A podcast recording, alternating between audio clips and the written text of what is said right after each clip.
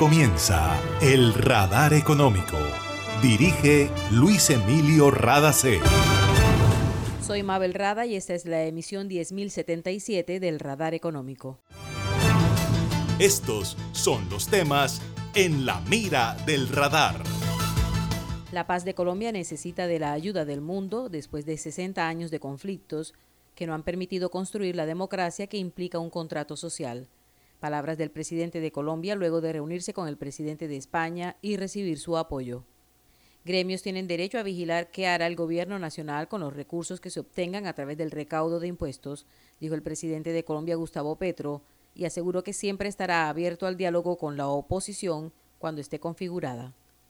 Europa y América Latina deben reforzar y diversificar sus relaciones, dijo el presidente de España Pedro Sánchez, quien se reunió con el presidente de Colombia Gustavo Petro aseguró que la emergencia climática, la lucha contra la desigualdad y la paz que promueve Colombia son puntos comunes con muchas naciones europeas.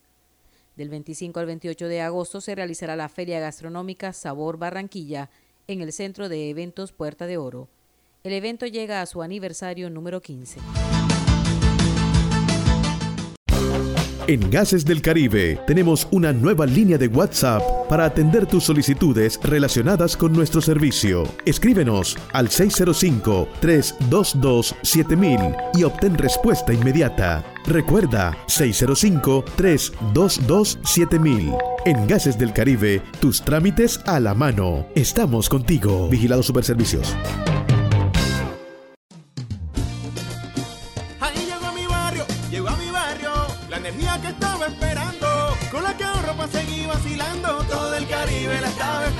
Conéctate con la energía que transformará tu barrio. Proyectos que mejorarán la calidad del servicio y te permitirán tener el control de tu consumo. DC a la energía que cambiará tu vida sin costo alguno. Y yo soy puntual con aire. Me acompaña noche y día porque con aire disfruto la vida.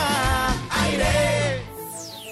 ESELCA es respaldo y confiabilidad para que Colombia pueda transitar por la ruta de la sostenibilidad. Cuando hay energía, todo es posible.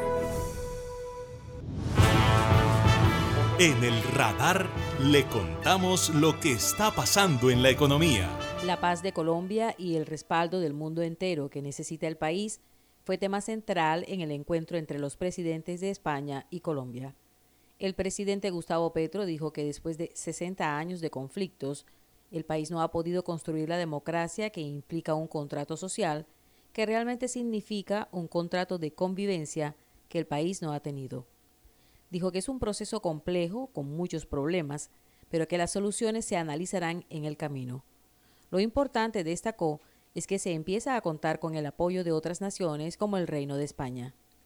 Petro dijo que uno de los temas abordados con el presidente de España, Pedro Sánchez, fue el de la crisis climática porque es el principal problema que afronta la humanidad y que con el paso de los días se convierte en el gran catalizador de la política global.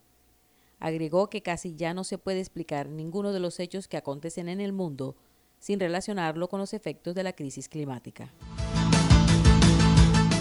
Europa tiene una gran oportunidad de reforzar y diversificar sus relaciones con América Latina y el Caribe, dijo el presidente de España, Pedro Sánchez, luego de reunirse con el presidente de Colombia, Gustavo Petro.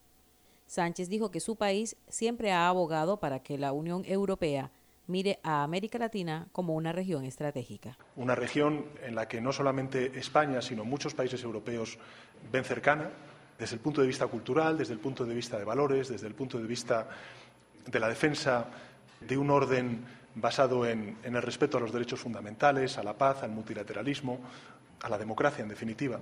Con esa perspectiva y con ese ánimo, lo que va a hacer el Gobierno de España, ya está trabajando con ello, eh, es plantear eh, por primera vez desde el año 2015 una, una cumbre entre la Unión Europea y América Latina y el Caribe. Ese es nuestro ánimo, ese es nuestro propósito. Se lo he planteado al presidente Petro y, la verdad es que agradezco y mucho la actitud positiva y la respuesta positiva de, del presidente Petro. Creo que, que, es muy bueno para Europa, también para América Latina y el Caribe, que reforcemos esos lazos. Que no son lazos, como usted bien señalaba, solamente comerciales pero eh, que se unen a algunas de las cuestiones que ha comentado usted en su pregunta y también el presidente Petro. La emergencia climática, donde América Latina y el Caribe, y en particular gobiernos como el de Petro, que sitúan la emergencia climática como una de las principales prioridades políticas, es algo que la mayor parte de Estados miembros de la Unión Europea comparten. También la lucha contra la desigualdad y, desde luego, una agenda de paz con un orden internacional basado en, reglas. Desde luego, Europa y América Latina y el Caribe, si algo, eh, digamos, también compartimos cuando hablamos de política internacional, es el del reforzar un orden multilateral que ahora mismo ha saltado por los aires, desgraciadamente, porque un Estado miembro que pertenece al Consejo de Seguridad y es miembro permanente de ese Consejo de Seguridad, como es Rusia, está violentando con esta invasión que ha perpetrado en Ucrania. Era Pedro Sánchez, presidente del Gobierno de España. La Comisión Económica para América Latina y el Caribe, CEPAL, reiteró que el panorama de la región es complejo en 2022 y los años que vienen. Mario Simoli, secretario ejecutivo interino de CEPAL, dijo que al escenario complejo interno de la región hay que sumarle la guerra entre Rusia y Ucrania, que ha frenado el dinamismo de las economías mundiales la disponibilidad de alimentos y ha encarecido el costo de la energía.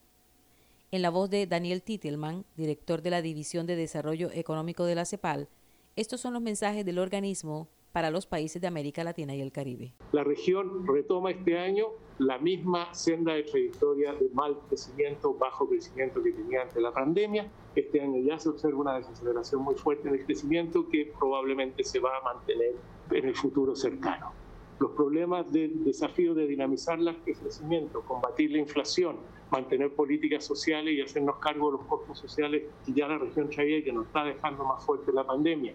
Dinamizar la inversión requiere un nuevo mix de políticas, tanto fiscal, monetaria como cambiaria, que den cuenta de estos nuevos desafíos que hay que poner sobre la mesa y que la política macro use los instrumentos que está a su disposición para poder mejor equilibrar los trade-offs que hay entre estos desafíos y que por supuesto estos desafíos de la política macro van a tener que ser complementados con una nueva política industrial, con una política de economía del cuidado, con una mejor integración regional y con políticas sociales y laborales que vayan apuntalando, digamos, en la dinámica de la inversión y del crecimiento sostenible. Era Daniel Titelman, ejecutivo de la Comisión Económica para América Latina y el Caribe, CEPAL. Para reportar escapes o emergencias de tu servicio de gases del Caribe, marca la línea 164 desde tu teléfono fijo o celular y recibe la mejor atención de nuestro personal calificado de manera oportuna y eficaz. Línea 164, disponible las 24 horas, los 365 días del año. También puedes marcar a la línea nacional 018000 91 Tu línea amiga 164 de Gases del Caribe. Estamos contigo. Vigilado Superservicios.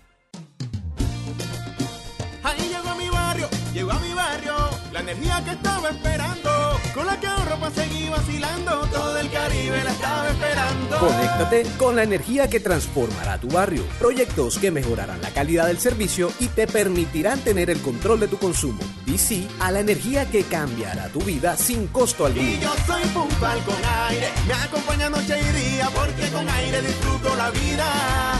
Aire. Sabemos que el mañana pertenece a los que creen que todo es posible por eso en GESELCA generamos energía que transforma sueños en realidades y se convierte en fuente de progreso. Somos una fuerza invisible que une, evoluciona y construye futuro. Está escuchando el radar económico. El presidente de Colombia, Gustavo Petro, dijo que su gobierno está abierto al diálogo con la oposición cuando esté configurada y destacó que es un ejercicio necesario para la sociedad. Puso como ejemplo la conversación que ya se está dando entre el Ministerio de Trabajo y los gremios con relación a la reforma laboral. No se ha consolidado una oposición al gobierno, ya será un proceso y la habrá, porque toda sociedad debe tener, digamos, debates, no puede haber una homogenización de la sociedad en su manera de pensar y sentir, eso es un imposible. si existiera la sociedad no viviría sería una sociedad muerta. Pero hasta ahora lo que vemos son expresiones, cosas, pero no una oposición configurada. Hemos dialogado con, eh, en sus eventos con banqueros, con industriales, los pocos que hay, con empresarios en general. El Consejo Gremial se reunió con nosotros hace dos días se abrió allí eh, el diálogo en el Ministerio del Trabajo para una concertación hacia una reforma laboral que incluya por primera vez la orden dada por la Constitución del 91 de tener un estatuto del trabajo en Colombia. Esas conversaciones deben ir de cara a dignificar y a profundizar la estabilidad laboral en el país. Cada vez que la oposición que se configure quiera hablar conmigo, las puertas de este palacio siempre estarán abiertas. Nosotros no le tenemos ningún temor al diálogo, a conversar, incluso a corregir si nos demuestran que estamos equivocados. los lineamientos del gobierno se han hecho públicos desde la campaña, los estamos siguiendo. En estos 15 días nadie podrá decir que hemos hecho algo que es contrario a lo que habíamos dicho en campaña. Hemos seguido lo que dijimos y lo seguiremos haciendo lo que tenga que ver con aprobación de leyes obviamente implica una mayoría parlamentaria, esa es su definición. El mandatario de los colombianos también se refirió al derecho que tienen los ciudadanos de vigilar qué es lo que hace el gobierno con los impuestos que recauda y por ello celebró el interés del Consejo Gremial Nacional de hacer una veeduría. Hasta ahora el ambiente es positivo. El Consejo Gremial alcancé a notar, pues fuera de sus preocupaciones lógicas, que un interés por mirar si podrían ver el, tema de cómo se gastarían esos impuestos en lo que nosotros decimos, que es básicamente ampliar la educación pública en Colombia, abrir las puertas de la universidad a la juventud, que hoy no tiene acceso a ella por su eh, debilidad económica, y superar la desnutrición en la primera infancia, poder crear riqueza a través de la producción y el trabajo en los campos de Colombia y en la industria. Y a mí me parece que es una propuesta acertada, tiene toda la sociedad en general, pero Consejo Gremial también el derecho de mirar si es cierto que los impuestos que van a pagar, si se aprueba la reforma tributaria, se gastan efectivamente en lo que nosotros decimos. A mí me parece fundamental eso. No estamos pensando en, en hacer aquí fiestas y parrandas, en diluir el dinero del público en guerras, en bombas, en tanques, sino en gastarlo en lo que más necesitamos, que es la educación de la sociedad y superar el hambre, que ha crecido lamentablemente en los últimos tiempos por la crisis mundial de alimentos y por, por la guerra además, y por, en mi opinión, haber descuidado completamente durante décadas la producción alimenticia de Colombia era el presidente de Colombia, Gustavo Petro. 32 chefs, entre locales, nacionales e internacionales, participarán en la Feria Sabor Barranquilla, el evento gastronómico que llega a su aniversario número 15.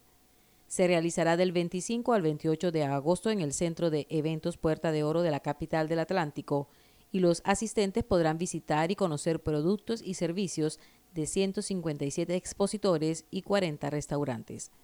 La feria contará con las tarimas Fiesta y Alegría, en las que además de contar con las preparaciones de los cocineros invitados, se realizarán foros y conferencias. Uno de los más importantes es el foro Cocinas Indígenas, un diálogo pendiente, que contará con la participación de 11 conferencistas de México y Colombia. Este año Sabor Barranquilla también tendrá la presencia de Tulio Zuluaga, reconocido por sus recetas y apoyo a emprendedores en el sector de la gastronomía en Colombia a través de sus redes sociales. Si quiere conocer la agenda de la feria y comprar entradas, solo tiene que visitar www.saborbarranquilla.com. Hay precios especiales para niños, estudiantes, adultos mayores y compras en combo. Recuerde que toda la información está disponible en www saborbarranquilla.com. Y esto ha sido todo por hoy en el Radar Económico. Gracias por su sintonía.